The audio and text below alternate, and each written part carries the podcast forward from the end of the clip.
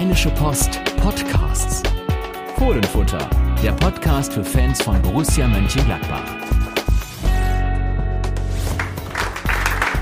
Der Fohlenfutter Gästeblock.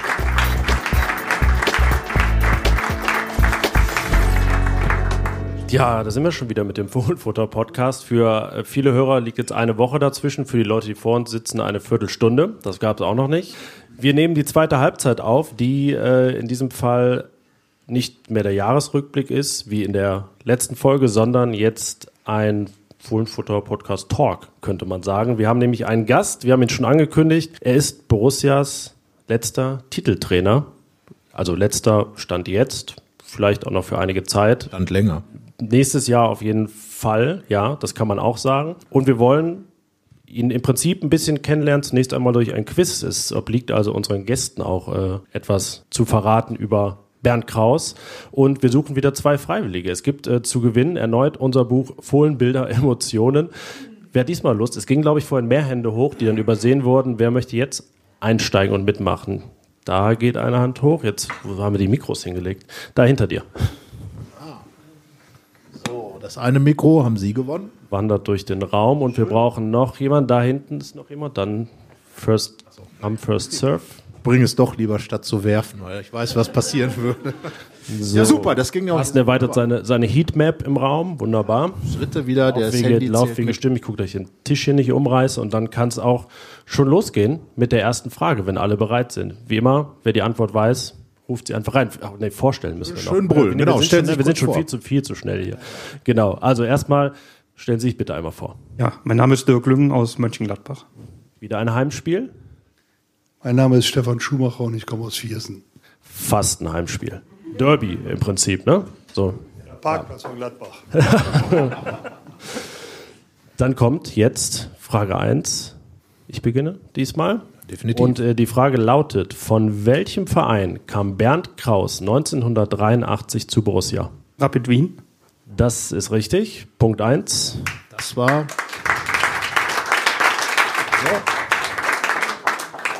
Ja, wir werden gleich natürlich noch äh, über die Wiener Lüngen Zeit war das, reden. ne? Ja. Also 1 zu 0. 1 zu 0. Null. Äh, die zweite Frage ähm, schließt an, natürlich. Und die Frage lautet: Für welches Land spielte Bernd Kraus? Österreich. Okay. Er ist äh, offenbar ein Fan. Würdest die Frage vielleicht noch vervollständigen, oder? Äh, bei einer Weltmeisterschaft. Es war die von 1982. Äh, und äh, wir werden gleich kurz noch darüber sprechen, warum Bernd Kraus äh, dazu beigetragen hat, dass sich äh, die Weltmeisterschaften, die folgten, verändert haben. Fundamental. Frage 3. Es steht 2 zu 0 und ja, im Prinzip ist es schon ein Matchball. Ein 1 zu 1. 1-1. Oh, Kann er gern haben. Gut, gut, gut, gut, dass wir Gäste haben. Das ist nämlich sonst, wenn wir allein in unserem Raum sitzen, gibt es nicht so ein Korrektiv. Vielleicht sollten die Leute immer kommen. Ist aber auch kein Quiz, wo Leute reinbrüllen. Also 1 zu 1. Der Spannung will natürlich besser. Frage Nummer 3. Auf wen folgte Bernd Kraus als Cheftrainer bei Borussia? Jürgen Gilsdorf. Das ist korrekt, aber jetzt der zweite Punkt für Herrn Lüngen.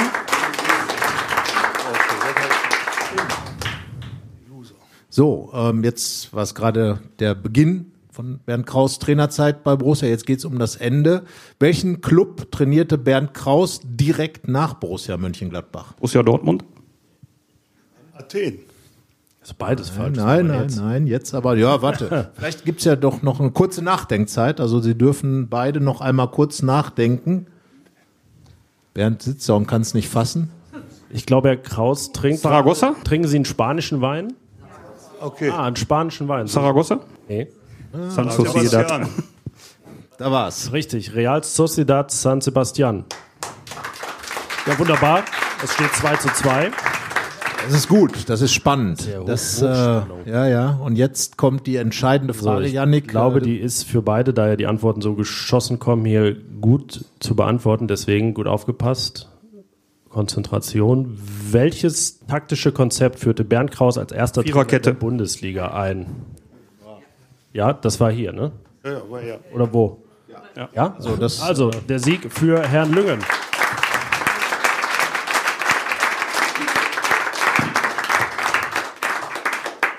Das nächste Mal Buch gegen Mikro tauschen. Ich bringe auch, ich hole auch Genau, wir sammeln zweite. die Mikros wieder ein und äh, genau, das zweite Buch ist weg. Übrigens ähm, ist ja bald Weihnachten. Wer Lust hat, sich ein Exemplar zuzulegen, gibt's im RP-Shop. Alle Infos in den Show Notes, so sagt man das beim Podcast für unsere Gäste. Ja, Und das erklären, also die Shownotes sind der Text unter dem Podcast, wenn man das ja. aufruft. und den RP-Shop, den finden alle, oder? Bei, bei Google, über Das ist Google. der Shop im Internet. Ja, ne? Also nicht der Leibhaftige. So, ich muss hier schon wieder, mein Stuhl dreht sich immer. Okay, jetzt können wir richtig loslegen. Genau, jetzt äh, darf ich dich bitten, Bernd, äh, auf die Bühne zu kommen. Bernd Kraus, ein Applaus.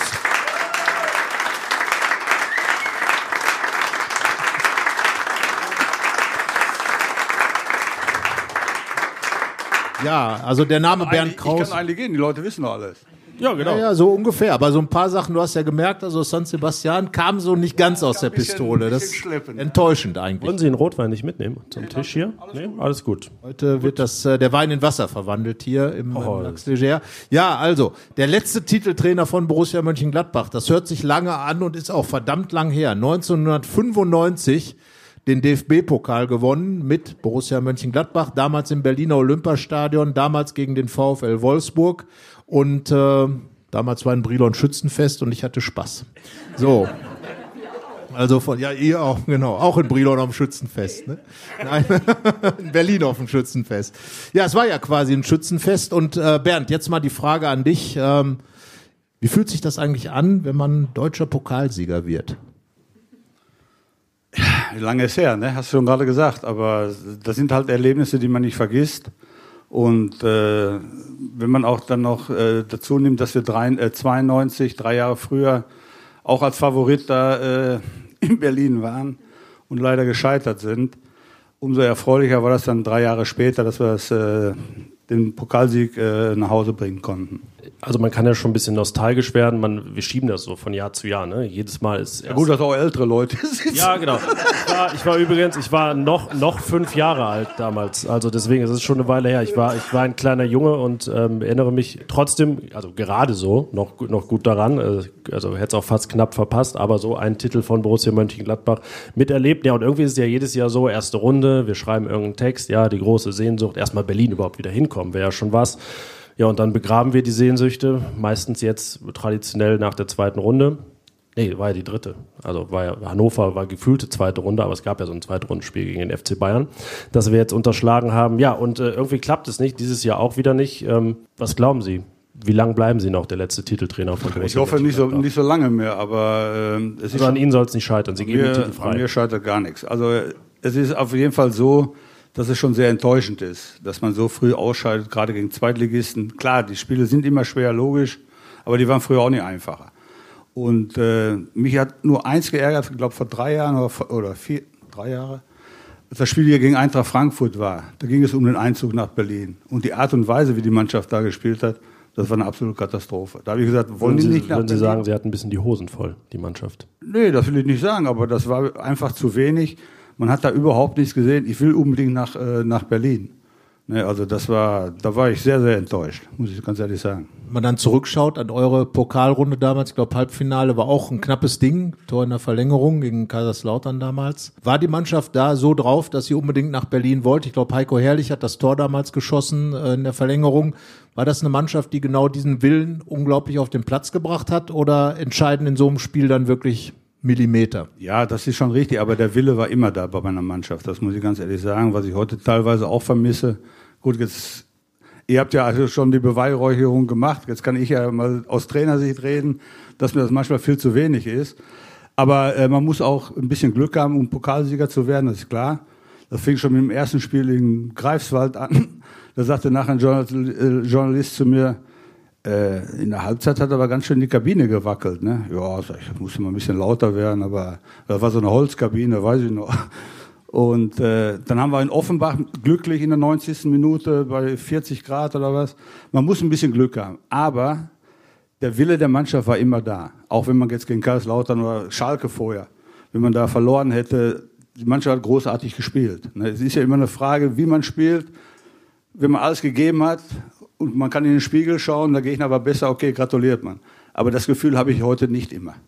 Ist das so der große Unterschied, den Sie auch sehen zu, zur heutigen Borussia, was der auch gerade fehlt, um ja nach der Hinrunde jetzt mehr als 22 Punkte zu haben? Ist das so der, der große Faktor? Weil wenn wir so das Talent der Spieler addieren, dann ja, ist das jetzt, glaube ich, weder 95 klar besser, weniger und jetzt, jetzt auch nicht, oder? Das ist schon. Ja gut, die Mannschaft 95 ist ja auch nicht von heute auf morgen entstanden. ne? Das muss man ja auch ganz klar sagen. Das waren die gleichen Spieler, die ich, die ich 92 übernommen habe, die wir dann gezielt verstärkt haben. Aber es war eine eingespielte Mannschaft und äh, es war auch eine eingeschweißte Truppe, das muss man dazu sagen. Man sieht ja jetzt, wenn man WM sieht, Marokko, was, was mit einer Geschlossenheit, einer mannschaftlichen Geschlossenheit äh, alles möglich ist. Und das fehlt mir äh, heute, aber nicht nur jetzt bei Borussia, das fehlt mir so generell so ein bisschen. Aber der, der Wille, wie gesagt, der war immer da von der Mannschaft. Und was Sie sagten, man darf ja auch nicht äh, Gladbach jetzt immer so, so niedrig, so, so nieder, mit dem ganzen Etat, der da ist. Das darf man ja alles nicht vergessen. Das war im letzten Jahr zu wenig, Platz 10, hast du schon gesagt, äh, Carsten. Und in diesem Jahr ist mir das auch zu wenig, ganz ehrlich. Ich habe ein richtig gutes Spiel gegen Dortmund gesehen. Das war Gladbach, Umschaltspiel, heißt es ja heute. Wir haben ja halt im Konter gespielt, heute schalten sie um, okay. Aber die schalten dann auch nach vorne um. Und Ballbesitz ist ja auch gut, aber ich sag mal, Ballbesitz nur in der einen Hälfte nützt mir auch nichts. Also das Spiel gegen Dortmund, das hat mir richtig, richtig gut gefallen. Das war auch für mich das beste Spiel. Leipzig kann man noch nennen. Gut, Leipzig hat aber vorher drei Tage äh, vorher in, in, in Madrid gespielt. Das will, ich mal nicht überbewerten. Aber Den neuen Trainer, den man hier auch kennt. ja, aber wie gesagt, das, das Dortmund-Spiel, das war grandios. Und so stelle ich mir eigentlich Borussia Mönchengladbach vor. Mich haben sie mal äh, als Spieler ausgepfiffen, als ich einen Ball von der Mittellinie zurückgespielt habe. Da führten wir aber schon 4-0 nach 30 Minuten. Und haben das Spiel 10-0 gewonnen. Mich haben sie ausgepfiffen. Heute wird applaudiert. Heute, Braunschweig? Gegen Eintracht Braunschweig, ja. Und heute wird applaudiert. Also ich sag mal, Borussia Mönchengladbach ist und war immer eine Mannschaft, die offensiv war, heute umschalten, okay. Und man hat auch gesehen, wenn die Spieler bereit sind zu laufen, auch mal ohne Ball in die Räume zu gehen, dass man auch dann angespielt werden kann, dann war es gleich ein ganz anderes Spiel. Und so stelle ich mir eigentlich äh, Borussia Mönchengladbach vor. Und mit Farke, Entschuldigung, und mit Farke ist ja auch ein Trainer da, der in England gearbeitet hat. Und jetzt rede ich genauso viel als Westfale, ne? aber der hat in England gelernt, äh, äh, gearbeitet. Und da habe ich mir auch so äh, vorgestellt, die Mannschaft ist zweikampfstärker, die ist schneller, weil so spielt man in England. Und das vermisse ich in einigen äh, Passagen hier. Wo, wie, wie kann man das erklären? Weil im Grunde genommen damals, äh, als du gekommen bist, war die Mannschaft ja auch problematisch. Es wurden ein paar Verstärkungen geholt, zum Beispiel Patrick Andersson, ein wichtiger Spieler ist dann dazu gekommen. Natürlich Stefan Effenberg damals quasi auf dem Fahrrad zurückgekommen nach Mönchengladbach. Waren das so die ein, zwei kleinen Stellschrauben, die man hat drehen müssen, um diese Mannschaft so aus dem Dornröschenschlaf zu wecken? Die meisten Spieler waren da, die haben auch schon 1992, ich sag's jetzt mal provokant, du warst noch Co-Trainer auf der Tribüne gesessen im Pokalfinale gegen Hannover 96. Ja, das ist richtig. Aber äh, wie gesagt, wir haben, oder die Mannschaft hat sich dann weiterentwickelt, der Trainer auch. Und äh, zusammen waren wir eine absolute Einheit. Und äh, natürlich musste man, wir hatten ja kein Geld, weil ist ja nicht so wie heute. Wir mussten peu à peu immer Spieler verpflichten, die wir uns auch erlauben konnten. Und mit Stefan Effenberg, da habe ich damals gesagt, wir haben eine Mannschaft, die immer um den Europacup spielt. Wir brauchen einen Leader, wir brauchen einen, der da vorne weggeht. Und da ich den Stefan äh, selber als Spieler miterlebt hat, er- als er mit 18 kam, habe ich mit ihm gespielt, war es genau der, der richtige Punkt. Und da sind wir auch über unsere Grenzen gegangen, vom finanziellen her. Und zu Patrick muss ich sagen, wir suchten damals einen äh, Innenverteidiger. Da hatte ich noch gar nicht an die Viererkette gedacht. Aber wir suchten noch einen Innenverteidiger und da war ich in Wien, haben mir ein Länderspiel angeguckt, Österreich gegen Schweden und saß neben mir ein Freund, ein ehemaliger Mitspieler. Und da sage ich nach dem Spiel, ist dir die Nummer vier aufgefallen bei den Schweden? Nee, überhaupt nicht. Sag ich, siehst du, so einen brauche ich. Der nicht für die Galerie spielt, sondern der für die Mannschaft spielt. Ja, und was er, wie er sich dann auch entwickelt hat, hat man ja gesehen. Ja. Die waren ja noch ein äh, sehr junger Trainer, als sie dann Cheftrainer geworden sind bei Borussia und Pokalsieger. Ähm, heute redet man immer über Laptop-Trainer und so weiter. Wie, wie wären Sie damals so, äh, also wenn Sie heute nochmal Trainer wären in dem Alter, wie würden wir Sie heute so deklarieren, den Trainertypen Bernd Kraus? Ich will sie mit dem Laptop nicht äh, sehen. Ich bin ein Praktiker, ich bin kein Theoretiker. Äh, ich kann den. Ich kann auch kein, keine, keine Stunde über einen Einwurf reden. Also bei mir gibt es das Praktische auf dem Feld und äh, da ist die Mannschaft und ich auch sehr gut mitgefahren. Ich will mal ein Beispiel nennen, weil man ja heute so sagt von der Einstellung her. Martin Dahlin war nicht der Trainingsweltmeister. Montags, boah, Dienstags, oh Gott. Mittwochs noch weniger. Und donnerstags hatte ich eigentlich immer die Mannschaft, die samstags dann spielte. Die kamen dann zu mir, die zehn Feldspieler. Und ich hatte vorher mit meinem Co-Trainer George Dresen gesagt, pass auf, den du lang. Wie? Ja, sag ich, den du lang, aber der spielt Samstag. Okay, ich die zehn eingeteilt, Martin, du zum Schorsch. Martin guckte ganz erschrocken. Ja, dann hat der Schorsch ein bisschen mit ihm eine sehr gesunde Einheit gemacht, viel frische Luft. Dann hat er sich äh, so in, den Bus reingeschleppt, weil wir sind ja immer noch mit dem Bus zum Training hin und her gefahren. Und Samstag macht er zwei Tore. Sag ich, Martin, siehst du, geht doch. Da sagt er zu mir, darf ich Montag wieder zum Schorsch? So, mach das, mach das heute, da kommen drei Berater und zwei Anwälte und du wirst verklagt. Ja, das ist so. Da sind wir bei einem deiner Lieblingsworte, Belastungssteuerung, äh, die wahrscheinlich damals im Das hättest du mal unseren Trainer früher sagen müssen, Belastungssteuerung. Das ist das Neue. Jemand hat Belastungssteuerung. Ne? Das ist jetzt, Nein, aber man muss einer Mannschaft auch zeigen, dass das so nicht geht, dass das zu wenig ist. Und da muss man auch, wir sind dann immer nach Süchteln gefahren mit dem Bus, haben dann auch sehr viel frische Luft geschnappt. den Süchteln erhöhen für die, die nicht aus Viersen und Umgebung kommen. Ja, Viersner Höhe, der weiß er bestimmt. So, und man muss den auch mal zeigen. Man muss auch mal wieder der Trainingslehre trainieren. Nur, dass man die Jungs auch mal dahin bringt. Und gerade auch Talente, da kommen wir vielleicht gleich auch noch zu. Äh, Das ist auch alles zu wenig äh, für den ganzen Aufwand, den man betreibt. Und äh, wie gesagt, es ist immer eine Art, die Art und Weise, wie man verliert, das ist für mich das Entscheidende. Wir hatten die äh, Frage zur Viererkette. Das äh, haftet ja trotzdem so an Ihnen, so dass Sie da mit dieser Innovation um, um die Ecke gekommen sind. Wo, wo kam das damals her? Wer war so, ein, so eine Art Inspiration? Äh, ich meine, Sie waren ja wirklich einer der ersten. Ralf Rangnick später dann im Sportstudio die Viererkette erklärt. deswegen- Jahre später. Ähm, sind Sie froh, Und der, dass- und der war kein Westfale. Ja, tatsächlich. Hat trotzdem so viel erzählt im Sportstudio. Tatsächlich. Ja. Sind Sie froh, dass Sie da eher nicht da an der Taktiktafel standen und diesen Ruf wegbekommen Hätte ich haben? nicht gemacht. Oder? Nee. Ich habe gesagt, ich bin der Praktiker, ich bin nicht der Theoretiker und, und, und äh, für mich ist das, was am, am Platz äh, äh, äh, steht und fällt, das ist für mich das Entscheidende. Ja, an der Tafel kann ich hin und her schieben, klar, da ist aber kein Gegner, der dann was mitmacht. Aber wo kam dieser Gedanke? Es gibt ja einen Trainer, die erzählen dann heutzutage immer, ja, großer Fan von Arrigo Sacchi oder wem auch immer. Ähm, wer Nein, aber es ist schon- so der, der, wo Sie sich Ich habe sehr, sehr viele äh, internationale Spiele gesehen. Italien, damals mit, äh, wie ist er noch, der Innenverteidiger, der äh, Ja, Maldini, aber nee, da war noch Resi. Ja. Franco, äh, genau. Und ich habe mir sehr viele äh, Spiele angeschaut. Und Fakt ist eigentlich, meine Mannschaft hat immer nach Rückstand, haben wir den Libero aufgelöst. Also, dass der Hochstädter dann vor der Abwehr spielte und wir waren eigentlich hinten nur vier. Also, eigentlich haben wir nur eine Zweierkette gespielt, weil ich habe ja zwei Wahnsinnige auf den Außenpositionen gehabt, die auch nur vorne waren. Thomas Kastenmeier. Thomas Gassenmeier, Jörg Neun, die waren ja auch nur weg. Aber dann habe ich gesagt, Leute, das muss doch gehen. Wenn wir in Rückstand äh, äh, sind, läuft es. Also kann es doch auch, muss es doch auch von Beginn an gehen. So, und da musste ich sehr, sehr viel Überzeugungsarbeit leisten, weil viele Angst hatten, dazu versagen und so. Ja, aber Gott sei Dank haben sie es angenommen und äh, haben dann auch richtig guten Fußball gespielt. Da hat Patrick Andersson, der das natürlich aus Schweden schon kannte, aus der schwedischen Nationalmannschaft, Blackburn Rovers vorher gespielt, in England wahrscheinlich auch Viererkette, wahrscheinlich eine entscheidende Rolle gespielt. Mit Michael Klinkert dann ja eine Bombeninnenverteidigung gebildet.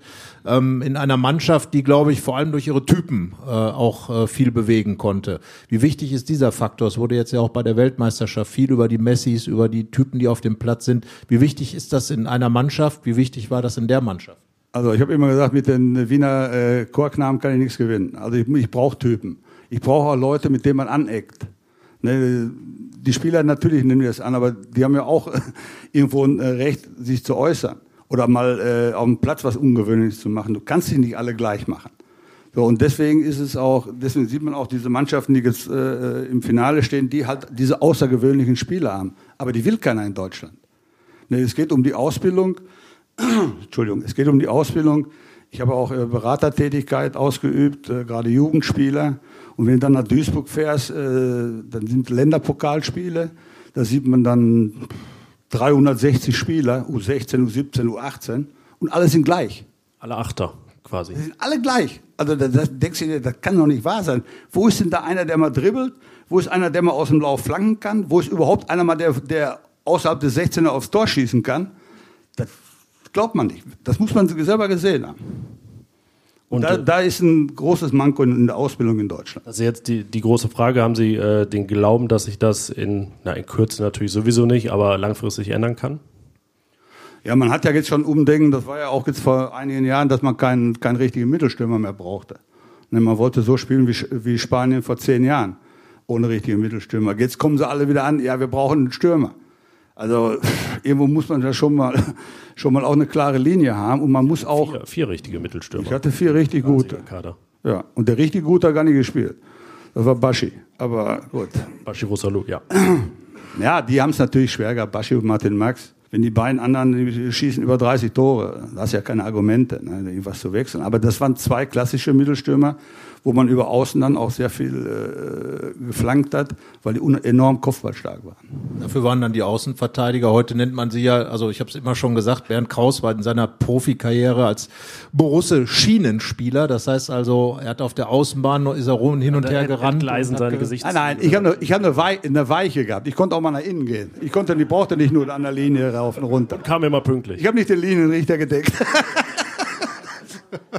Also, aber diese, diese beiden Außenspieler waren natürlich extrem wichtig für das Spiel. Ähm, du hast eine, eine Raute gespielt, das war damals bei äh, Marco Rose auch das Thema, aber vor allem äh, war es ja ein unglaublich gutes Mittelfeld mit Stefan Effenberg, mit Kalle Flipsen, mit ähm, Christian. Hofstetter und Pe- Peter Winhoff, der, äh, der Dribbler und äh, Peter Nielsen, der später eine wichtige Rolle spielte, gar keinen Platz gehabt. War das das Herzstück oder waren es dann doch die beiden Stürmer, die mit ihren über 30 Toren, fast 40 Toren äh, dort die Mannschaft vorangezogen haben? In den beiden Saisons. Eigentlich soll ich sagen, das war das Gesamtbild, was man sehen muss. Dass wir hinten enorm gut standen. Dass weil du gerade sagtest, mit der Viererkette, der Michael Klinker, das war ja früher auch kein Kind von Traurigkeit. Da haben die Stürmer alle Angst vor gehabt. Der hat ein ganz anderes Abwehrverhalten auf einmal bekommen. Ne, weil er mehr im Raum spielte. Aber Raumdeckung ist auch Manndeckung. In meinem Raum muss ich, gerade tornah, kann ich nicht mehr übergeben, sondern da muss ich, muss ich dran sein. Wenn ich dann hier einige Gegentore sehe, nach Flanken, wo überhaupt kein, kein Abwehrspieler ist, ja, das kann es nicht sein. Das Herzstück, klar, wenn Spiele mal nicht so laufen, hast einen guten Stürmer, der macht das 1-0, das Spiel äh, ist, äh, entwickelt sich ganz anders dann. Ne? Wenn wir vielleicht mal schwenken auf Ihren Co-Westfalen, Daniel Farke. Aber das ist ja, also wenn man aus Dortmund kommt wie Sie und aus Ostwestfalen wie Daniel Farke, sind ja zwei Länder, oder? Zwei unterschiedliche. Ja, die haben eher Schnee, ne?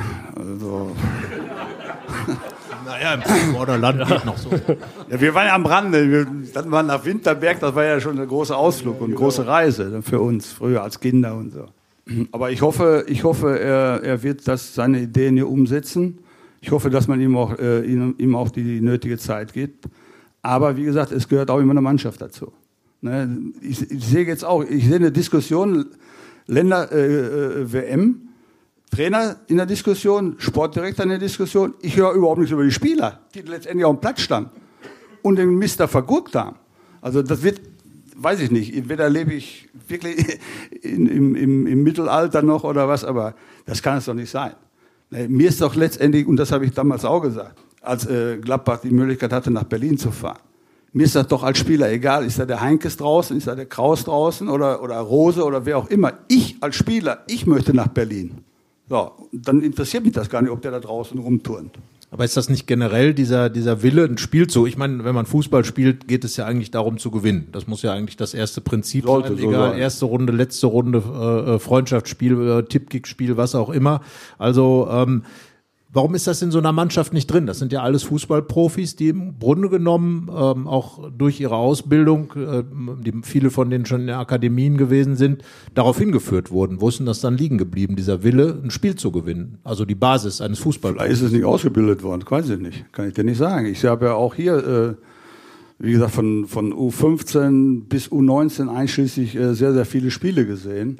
Und da fehlte mir das schon überwiegend, muss ich ganz ehrlich sagen. Jetzt mit der U23 ist es äh, besser geworden unter den Eugen Polanski. Aber wenn ich äh, die Spieler dann sehe, die auch eigentlich oben mittrainieren, da sehe ich keinen im Moment, der überhaupt eine Möglichkeit hat, da oben hinzugehen. Und Talente, Talente habe ich kommen und gehen sehen. Das waren nicht immer die Besten, die sich durchgesetzt haben. Aber der den meisten Willen hatte und bereit war, auch dazu zu lernen, die haben sich durchgesetzt.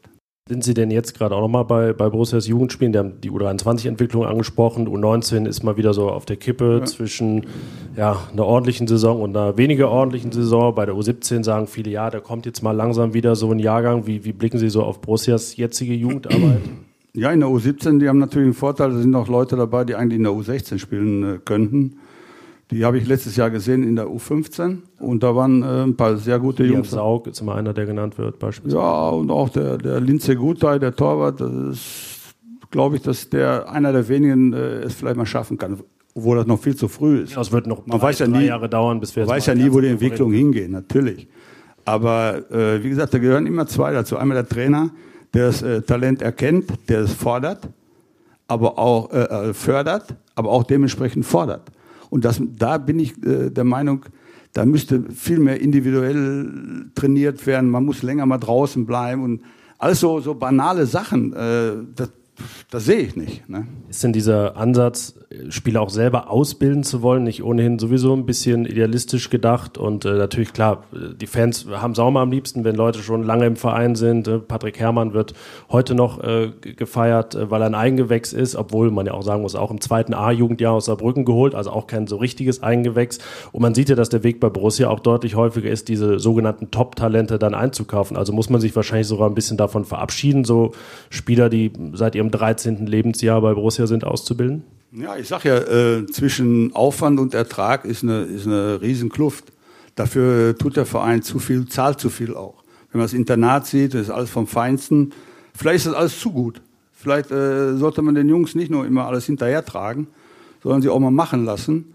Und auch nochmals, gerade in der Entwicklung eines Spielers, der Spieler muss auch das Gefühl haben, Fehler machen zu dürfen. Wenn er keine Fehler machen darf, macht er so oder so. Nee, und da, da fehlt mir einiges. Also da fehlt mir wirklich einiges. Ist das generell ein Problem im deutschen Fußball? Es wurde jetzt ja in der, nach der Weltmeisterschaft im zweiten Vorrunden aus äh, hintereinander bei einer Weltmeisterschaft viel drüber geredet, dass eben in Deutschland zu lange zugleich, du hast es eben schon gesagt, ausgebildet worden ist. Braucht es wieder Spezialisten, vielleicht auch Spieler. Ich meine, man denkt natürlich dann an so einen Horst Rubesch, der fußballerisch vielleicht nicht so beschlagen war, aber dafür mit dem äh, Kopf besser schießen konnte als andere mit dem Fuß. Der konnte mit dem Kopf weiter schießen als ich mit dem Fuß. Und der konnte weit schießen, also muss aber man schon mal sagen. Der würde heute in der Jugend überhaupt keine Möglichkeit kriegen. Der würde sagen, da würden die Trainer sagen, ja, springt jedes Mal der Ball weg, technisch zu schwach, weg, anderen. So, man muss ja auch, es ist doch immer wichtig, dass man eine gute Mischung innerhalb einer Mannschaft hat. Nur mit Fußballern äh, wirst du es nicht nichts erreichen. Gucken wir jetzt die Argentinier an, ich bin mal gespannt im Endspiel. Die haben hinten schon paar kernige Jungs, die dazwischen hauen. Ne? Bevor ich sagen, die Folge wird ausgestrahlt, wenn das Endspiel vorbei ist. Ne? Ach so, okay. Nee, dann, dann schneiden wir das raus. gerade, er hat gerade den Weltmeister möglicherweise abgegrätscht. Aber es wird natürlich, wir sind bei, beim WM-Finale und Fakt ist ja nun, dass Frankreich dabei ist. Äh, viele Franzosen spielen in der Bundesliga. Frankreich unglaublich breit aufgestellt. Man sagt, sie hätten fast drei Mannschaften zur WM in verschiedenen Altersklassen schicken können und wären trotzdem wettbewerbsfähig gewesen sind andere Nationen an den Deutschen vorbeigezogen, weil sie genau diese Spieler, wenn man Frankreich schaut, starke Innenverteidiger, äh, hunderte von Mittelstürmern gefühlt, haben die in den letzten Jahren mehr richtig gemacht als die Deutschen und haben die Deutschen zu sehr, du hast eben schon gesagt, auf Spanien geguckt. Ja, aber Spanier haben im Nachwuchsbereich auch äh, super Arbeit geleistet. Ne? Aber nochmals, es ist immer entscheidend, dass man die Jungs so weiterentwickeln, dass sie auch was zutrauen. Ich sehe so viele Spiele und wenn ich dann teilweise die Trainer reinrufen höre, was die den Spielern da erzählen, dann denke ich, Moment, da muss jemand drüber nachdenken, was hat der jetzt erzählt? Bis der Spieler das verarbeitet hat, sind die 80 oder 90 Minuten rum, je nachdem, wie lange die spielen. Nein, das ist wirklich, das ist alles viel zu kompliziert. Ne, man muss das einfach, Fußball ist eigentlich ein einfach, Gott sei Dank spielen immer noch 11 gegen 11 und die Tore sind immer noch an der gleichen Stelle. Das hat sich ja Gott sei Dank nicht geändert. Alles andere hat sich, klar, hat sich geändert, weil mehr darüber gesprochen wird. Das heißt also, der Fußball wird äh, zu verwissenschaftlicht, ähm, statt äh, auf dem, äh, eben in der Praxis zu bleiben? Ja, es ist ja so, Carsten, früher, ich weiß früher, ich mochte das früher auch nicht, wenn früher von früher die Alten alle sprachen. Mochte ich auch nicht. Aber es war nicht alles schlecht. Es war nicht besser, aber es war auch nicht alles schlechter. Und wenn man dann eine gesunde Mischung äh, äh finden würde, zwischen, zwischen, ja, wie gesagt, auch mal über den Punkt gehen zu müssen als, als Spieler und äh, ja, Trainer, ich bin, bin kaputt, ja, du bist nicht kaputt, du kannst noch und, und, und was weiß ich, das, das geht alles. Nur, wenn man es nicht an den Tag legt, dann hat so ein Junge auch im Spiel irgendwann in der 70. ist er, ist er kaputt, könnte aber noch die 20 Minuten weiter. Weißt du, das ist ja auch ein psychologisches Problem. Wenn du meinst, wenn du nicht die körperliche äh, Fitness hast und dann, dann hörst du nur in deinen Körper rein, oh, ich bin ja kaputt, oh, ich bin müde, oh, oh, es regnet, oh, es ist windig. Alles Mist. Weißt du, alle, alle Faktoren, die, die auf dem Platz eine Rolle spielen, spielen keine Rolle mehr. Alles das, was drumherum ist. Ne, Der hat die bunten Schuhe, der hat die schwarzen Schuhe, der hat dieses T-Shirt, der hat dieses T-Shirt. Da, auf dem Platz. Frisuren auch wichtig. Ja, das ist ganz wichtig. Ja. Die haben alle den gleichen Friseur. Gab's das früher nicht. Und das Outfit, da wollte ich noch fragen, ich muss immer, So einen konnten wir uns nicht erlauben. apropos, apropos Outfit, ich muss immer, wenn ich an die Pokalsieger 95 denke, auch an ihren blauen Essex Trainingsanzug denken. Sie, sie liegen da so schön in der ersten Reihe. War doch geil, oder? Ja, also wollte ich wollte auch nichts anderes sagen, aber ich wollte also fragen, wenn Sie jetzt heute, haben Sie den noch? Nee, den habe ich irgendwann, äh, ich habe auch von früher so Trikots gehabt, auch äh, gegen, äh, ich habe ja gegen Rummenigge und gegen alle gespielt. Die habe ich irgendwann alle vernichtet. Da hat mal, da hat mal jemand, hat mal jemand, äh, ja, der solche Sachen sammelt, gesagt, Herr Kraus, haben Sie noch Trikots? Nee, die sind alle am Müll. Um Gottes Willen. Oje, da tun Der Anzug ist da auch irgendwo, glaube ich. Der ist auch da, ja. Der, ich, wie gesagt, ich habe Ballonseide. Genau, genau vor Augen. Feinste Ballonseide Mitte der 90er, das trug man damals, ne? Vor allen Dingen, das trug ja auch der Vorgänger. Gilsdorf hat den auch getragen. Ja, weiß Ja, ja. Also, und äh, es ist ja auch selten geworden, dass äh, heute liegt man ja als Abwehrspieler hinter der Mauer, wenn Freistoß gibt, aber dass der Trainer vor der Mannschaft liegt beim Pokalsieg, das ist, glaube ich, auch selten geworden. Also ich habe zumindest äh, lange keinen da liegen sehen. Ja, ich auch nicht, aber es war kein Platz. Ich Der hatte Feier noch- vielleicht später. Nein, ich hatte, ich, hatte, ich hatte keinen Platz. Da war äh, Interview noch und die Mannschaft stand schon bereit für das Foto. Und ich kam da dahin, ja, wo soll's hin? Bumm, habe ich mich da vorgelegt, so spontan. Ja, ist nicht Das schlimm. meine ich auch in unserem Buch, dass wir Verlust haben. Also, ne, wer gleich mal, Sie, Sie haben ja eins gewonnen, können mal reinschauen. Ähm, Bernd Kraus im blauen Trainingsanzug. Ja, Daniel Farke trägt gern schwarz. Ganz Auch schwarz. schön. Gefällt Ihnen das? Da muss jeder für sich. Zu farblos? Na, Ich trage auch, ich trage auch gerne dunkel, mach, mach schlank. Ja, so ändert sich die Zeit. Ne? Äh, ja, aber äh, Daniel Fark ist jetzt Borussias Trainer. Er verfolgt einen klaren Weg. Viel Arbeit liegt noch vor ihm. Wir sind denn aber dennoch in seinem Kader Spieler, bei denen ihnen schon ein bisschen das Herz aufgeht, wo sie sagen, auch in der 95er-Mannschaft hätte ich die auch gern drin gehabt. Da muss ich jetzt lange überlegen. Ja, so schlimm. Nee, so schlimm nicht. Meine waren so gut. Ach so, okay, deshalb. Also, ist schon schwierig. ich, will auch, ich will auch jetzt da keinen rausnehmen. Nur einen müssen Nein, ich will da jetzt keinen rausnehmen. Einen, keinen aus der 95er Mannschaft da vorführen Kann wahrscheinlich. ich ja jetzt nicht schlecht machen. Der soll ja einen aus der jetzigen installieren. Das ist ja nicht, da bricht der Der muss ein. den anderen ja rausnehmen. Also wenn Ja, er jetzt eben, zum Beispiel ja Jan. Sommer sagt, dann wäre Uwe Kamps wahrscheinlich stinkig. Ja, das stimmt. Aber auf jeden Fall auch kein großer Torwart. Das wäre dann, wäre das. Von der Größe her jetzt, von 1,80 oder? Ja, genau. Ja, okay.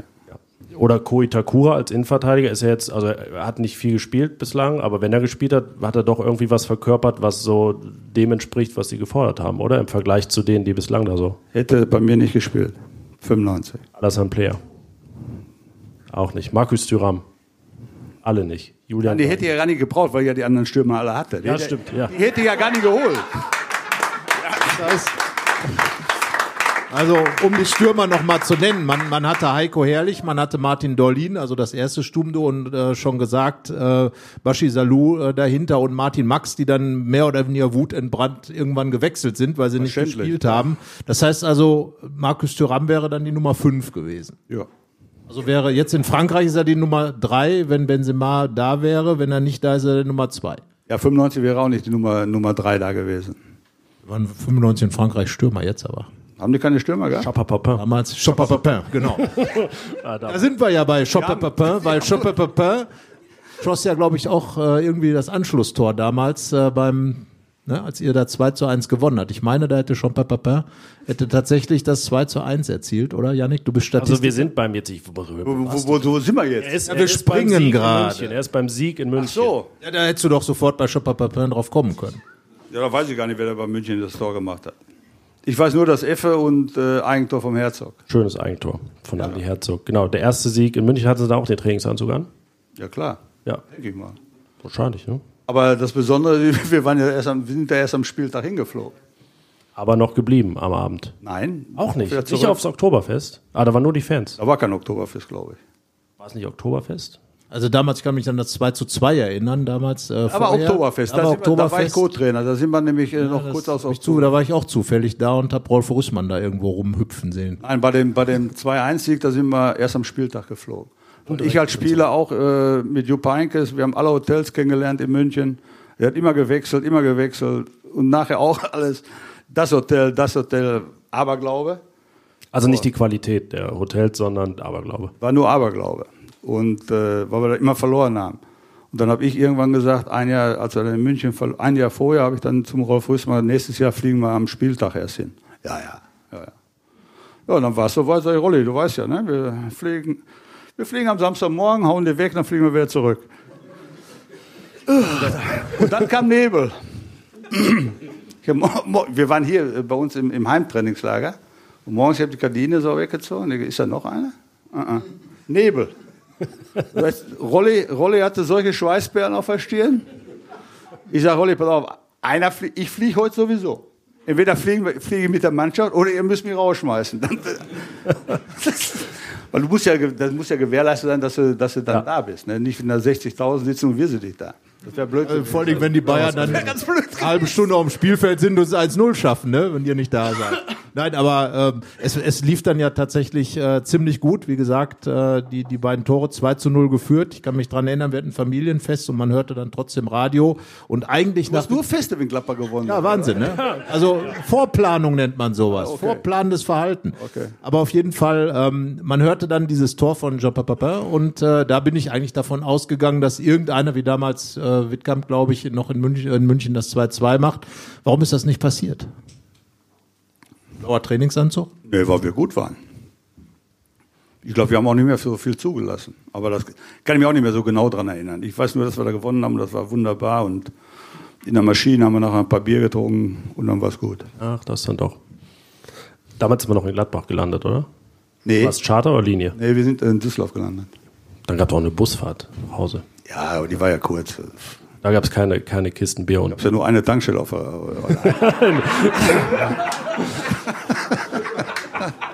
Äh, ja, vielleicht, vielleicht Reisen und unterwegs sein ist ein ganz gutes äh, Stichwort. Sie sind ja doch äh, ziemlich unterwegs noch gewesen nach Ihrer Zeit in Gladbach. Wir haben es schon gehört, äh, San Sebastian, schönes Baskenland. Ähm, Würde ich gerne mal hin, soll sehr schön sein. Sollten Sie mal hin. Ja.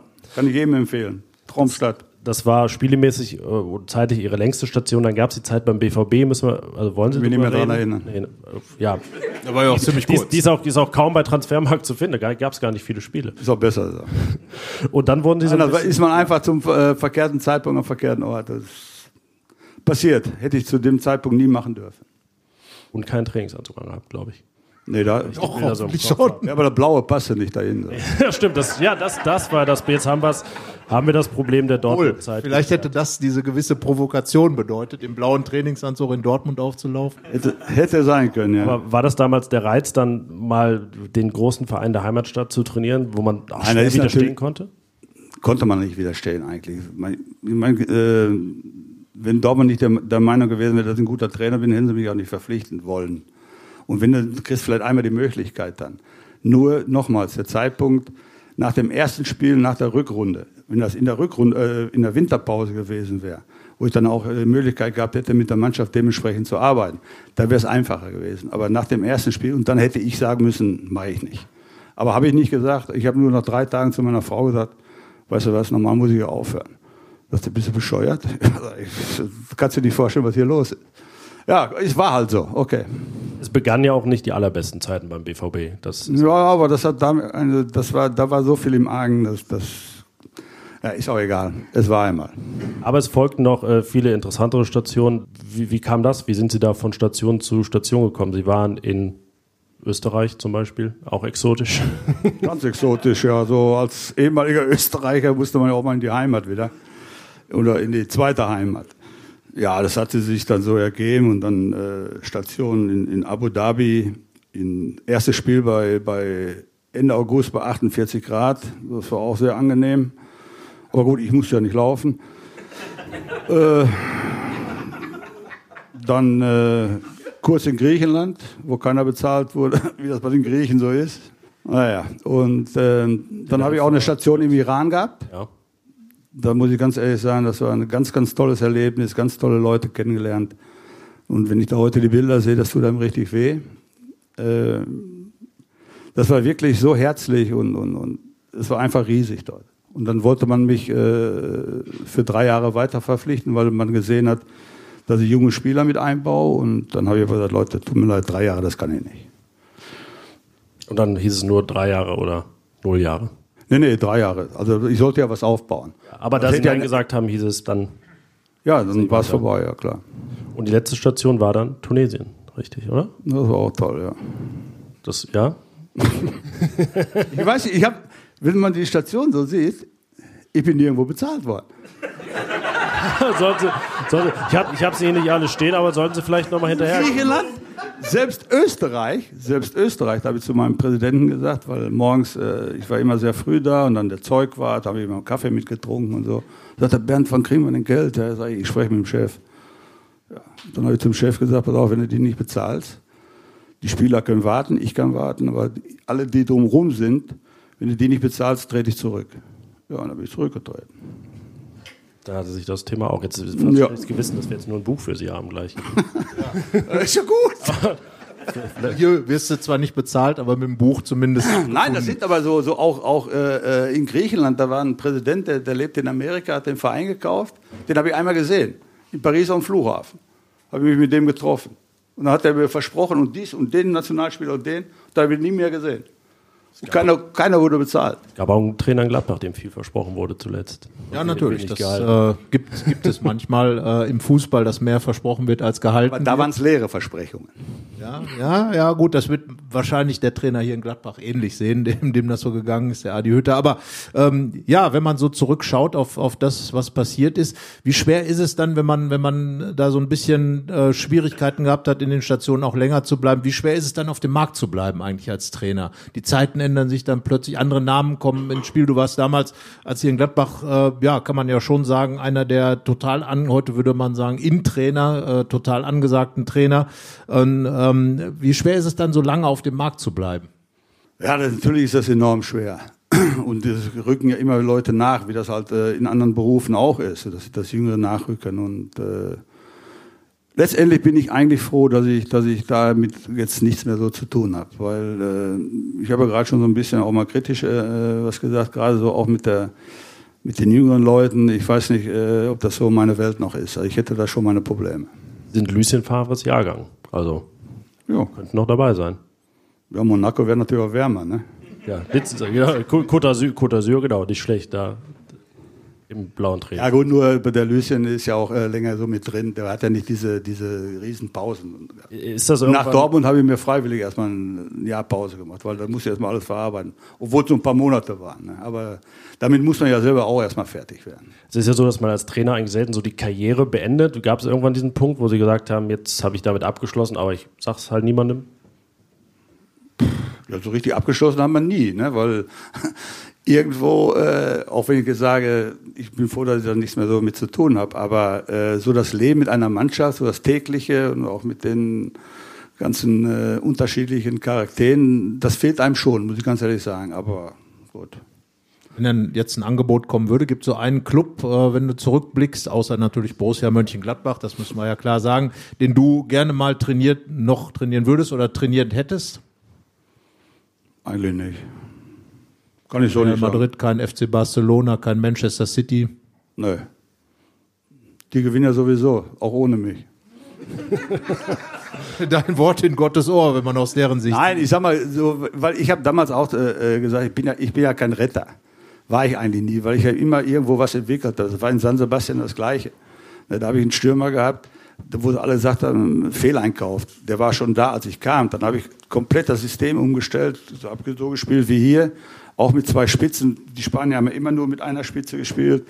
Und der arme Kerl, der, der, hat sich da Blutblasen gelaufen. So hat das System umgestellt, dann neue Sprache, das war alles nicht so einfach. Und dann machte der jedes Jahr über 20 Tore. Und dann ging der für 40 Millionen nach Juventus Turin. Habe gesagt, Darko, alles Gute in Juve, in drei Monaten schmeißen Sie mich hier raus. Nein, Mister, nein. Ja, hab doch keinen anderen. Also so geht das dann. Ne? Du entwickelst was, du, du, du äh, für den Verein sehr gut, aber du bist letztendlich genau wie hier, wird Darlin weg, Herrlich weg und alle weg, dann hast du auf einmal nicht mehr diese Leute. Ne? Und die wachsen alle nicht am Baum, so würden die anderen Vereine nicht so viel dafür bezahlen.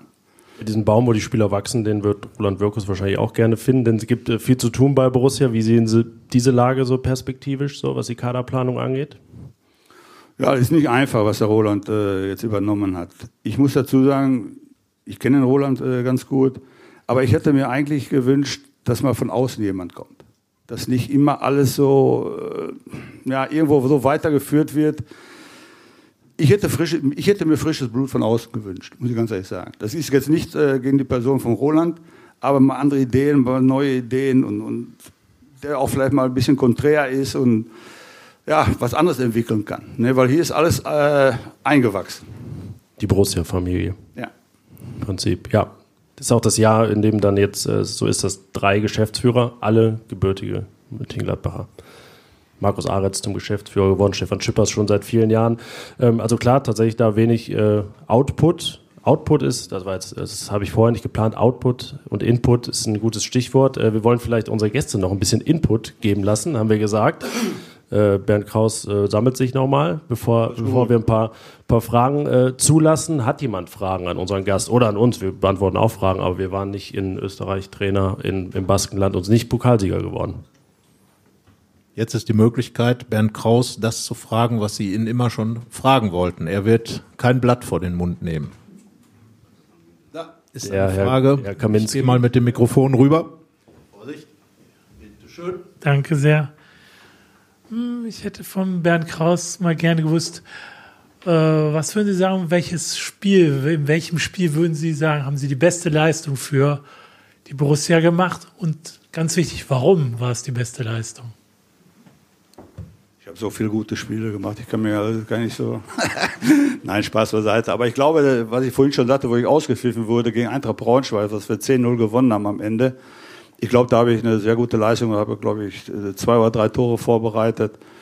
Ähm, ich glaube, das war das beste Spiel. Der letzte zwei Ich bin aber noch am Überlegen, ich weiß noch nicht genau. aber klingt gut. 10-0. 3-2 gegen die Bayern. Irgendwer muss gut gespielt haben. Ja, das erste Fernsehspiel, also Bernd Kraus, wir haben es ja gesagt, hat äh, Fußballgeschichte mitgeschrieben. Wir werden gleich vielleicht noch ganz kurz auf die WM kommen. Ähm, 3 zu 2 damals gegen die Bayern. Ihr wart in Lodz, es gab Nebel. Das Spiel gegen die Bayern wurde verschoben und war dann das erste Spiel, was im öffentlich-rechtlichen Fernsehen Bundesligaspiel live gezeigt wurde. Bernd Kraus war dabei. Gladbach gewinnt 3 zu 2. das waren auch Übertragungen. Ein Reporter, eine Kamera, da, da waren Highlights. eine Flugkamera, die vom Himmel fallen konnte. Also von daher und äh, der zweite Punkt, bei dem Bernd Kraus Fußballgeschichte mitgeschrieben hat, äh, ein Höhepunkt der Weltmeisterschaftsgeschichte generell und überhaupt das 1 zu 0 von Deutschland gegen Österreich 1982. Bernd Kraus als österreichischer Nationalspieler mit auf dem Feld. Horst Rubesch nach, glaube ich, 22 Minuten mit äh, einem seiner riesigen Oberschenkel den Ball ins Tor vorbei an, äh, wie ist euer Torwart? Äh, Viertelkonzile. und Silja, genau. Und danach ähm, war dann Schluss mit Fußball. Algerien hat sich gefreut, weil es rausgeflogen ist. Und als ihr nach Hause kamt, du hast gesagt, wurde ihr mit Baseballschlägern empfangen. Ja, Österreich. ich meine, das war natürlich toll, dass wir uns qualifiziert haben und dann, wir haben auch eine Platte aufgenommen. Ich glaube, das Lied hieß, wir können Weltmeister werden. Und als wir nach Hause kamen, da sind wir quasi durch so eine, wie sagt man, diese Gasse, wo man nur Schläge kriegt, nach diesem unrühmlichen 1, äh, 0 zu 1 gegen Deutschland. Aber wenn das anders gelaufen wäre, das Spiel, hätten sie alle gesagt, ihr seid verrückt. Genau wie in Deutschland. Ne, Das Problem war, dass Algerien das erste Spiel gegen Deutschland 2-1 gewann. Und dann war äh, die Gruppenkonstellation in dem Spiel, das war das letzte Spiel, äh, wenn wir 2-0 verloren hätten, wären wir nach Hause geflogen. Und hätten wir 1-1 gespielt, wäre Deutschland nach Hause geflogen.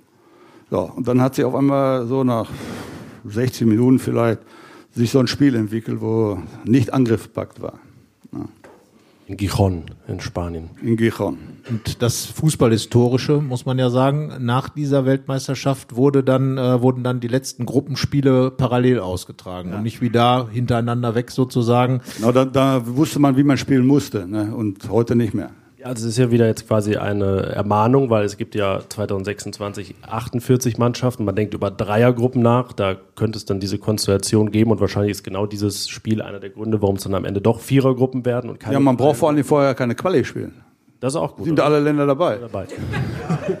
Das ist der Vorteil. Die Westfalen, clever. Westfalen, Ostwestfalen, alle dabei. Jetzt spielen die Kreisauswahl noch um die Weltmeisterschaft. Ist, ist ja grausam. Also das wird ja immer, immer bekloppter auf Deutsch gesagt. Ja, gut, darum wird ja auch in drei Ländern dann gespielt. Kanada, USA, Mexiko. Oh, hat man, Das sind große Länder. ja, je nachdem, wenn man dann alle drei Tage spielen muss und ein bisschen hin und her fliegen muss, ist auch nicht so angenehm. Aber die Spieler sind ja sowieso egal dabei. Ne, auch jetzt, äh, wo man dann erst in der Hitze spielen wollte im Sommer. Auf, auf die Spieler nimmt da keiner Rücksicht. Nein. Aber wie gesagt, die Guten setzen sich überall durch. Wenn ich einen Messi sehe, absoluter Liebling von mir, der macht jedes Jahr 70 Spiele, fliegt dann zwischendurch eben noch nach Südamerika, macht noch drei Länderspiele, kommt wieder und haut, haut die Dinger dann in Europa wieder rein und ist fast nie verletzt. Ja, und er weiß sehr gut, wie man sich auf dem Platz zwischen den Angriffen erholt. Ist auch eine Kunst. In seinem Fall auf jeden Fall. Er hat das Das perfektioniert. wird aber von der Mannschaft nur akzeptiert, weil er dann, wenn er den Ball hat, auch diese Leistungen bringt. Wenn er das nicht machen würde, wird das auch innerhalb der Mannschaft nicht akzeptiert. Wollen wir noch einmal das Mikrofon kreisen lassen? Hat noch jemand eine Frage an Bernd Kraus? Alle Fragen. Ja, doch, da geht noch ein Arm hoch. Mal rüber. Ich, ich bin ja so eingekesselt, du musst laufen. Ähm, zu Ihrer Antwort gerade, würden Sie sagen Messi oder Ronaldo, wen würden Sie lieber trainieren? Vom Spielziel her? Messi. Warum? Weil er für mich kompletter ist und weniger in der Öffentlichkeit auftaucht. Okay, danke. Na, Ronaldo, da gibt's, den muss man mögen oder hassen. Das ist einfach so. Aber das, was er bisher geleistet hat, aller, ist aller Achtung wert. Ne, und es gibt, äh, ich weiß nicht, ob man den noch kennt, hier, den Stefan äh, Engels, der beim ersten FC Köln gespielt hat, der war äh, Amateurtrainer. Und dann hat er zu einem seiner Stürmer gesagt, du, kennst du den Ronaldo? Ja, Trainer. Hast du schon mal gesehen, wie der ein Tor gemacht hat? Ja, Trainer. Hast du schon mal gesehen, wie der das Trikot hochzieht? Ja, Trainer. Ja, meinst du, das hat ihm der liebe Gott geschenkt? Nee, das wollte er damit sagen, wie der gearbeitet hat, was der für seinen Körper getan hat. Alle Achtung. Wir Stefan Engels hier noch untergebracht. Hätten wir auch nicht Ja, und die. Kölner ist noch zwischendrin, weil ich habe kein Derby verloren. Ja, so sieht's aus. Derbys darfst du nicht verlieren. Also, man, man muss ja sagen, Bernd Kraus ist perfekt darin. Einen besseren Abschluss kann man ja fast gar nicht sich wünschen, weil es scheint, gibt es noch weitere Fragen an Bernd Kraus. Also die Derby-Frage ist beantwortet. Er hat nie ein Derby verloren. Glaube ich jedenfalls. Oh, müssen wir einen Faktencheck machen. Aber vom Gefühl her keins. Leverkusen ist auch Derby. Da gibt es noch eine Frage. Leverkusen ist kein Derby. Halt, halt, halt. Jetzt muss ich den längsten Weg von allen. Arme Carsten muss hier laufen. Ja? Einfach nur gerne wissen, ob du heute gerne nochmal Trainer wärst hier. Das ist alles. Bernd Kraus. Ich habe gerade gehört, ich habe doch ein Derby verloren. Und das ist gerade noch 4-0. Ah, Aber nee, die vergesse ich auch, die Dinger. kurz danach waren sie nicht mehr Borussia-Trainer. Das hat also immer einen Effekt auch, ne? Nee, nee, nee, nee. nee. Was? Also nichts. Bernd, hallo. Es gibt eine Frage. Ich möchte einfach nur wissen, ob du gerne heute nochmal Trainer wärst in Mönchengladbach. Nein. Auch nicht beim ersten FC. Oder bei anderen Da Vereinen. erst recht nicht. da fliegen die Trainer ja nach zwei Wochen andauernd. Ersten FC Mönchengladbach. Wir reden gerade hier. Fliegen Über, ja, ja, ja. Nicht, dass jemand denkt, in Köln fliegen die Trainer alle zwei Wochen. Nein, Quatsch. Ähm, ja, aber das haben wir schon gesagt, sie sind äh, wirklich heimisch geworden hier am Niederrhein. Ja, ich bin seit 83 hier und äh, Nicht mehr weg. nee. So auch jetzt ein. Hier ist von A nach B ist schön kurz.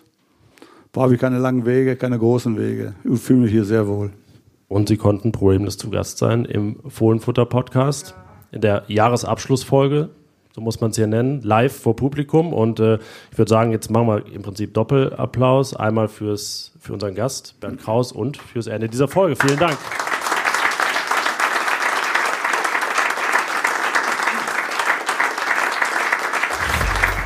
Mehr bei uns im Netz www.online.de.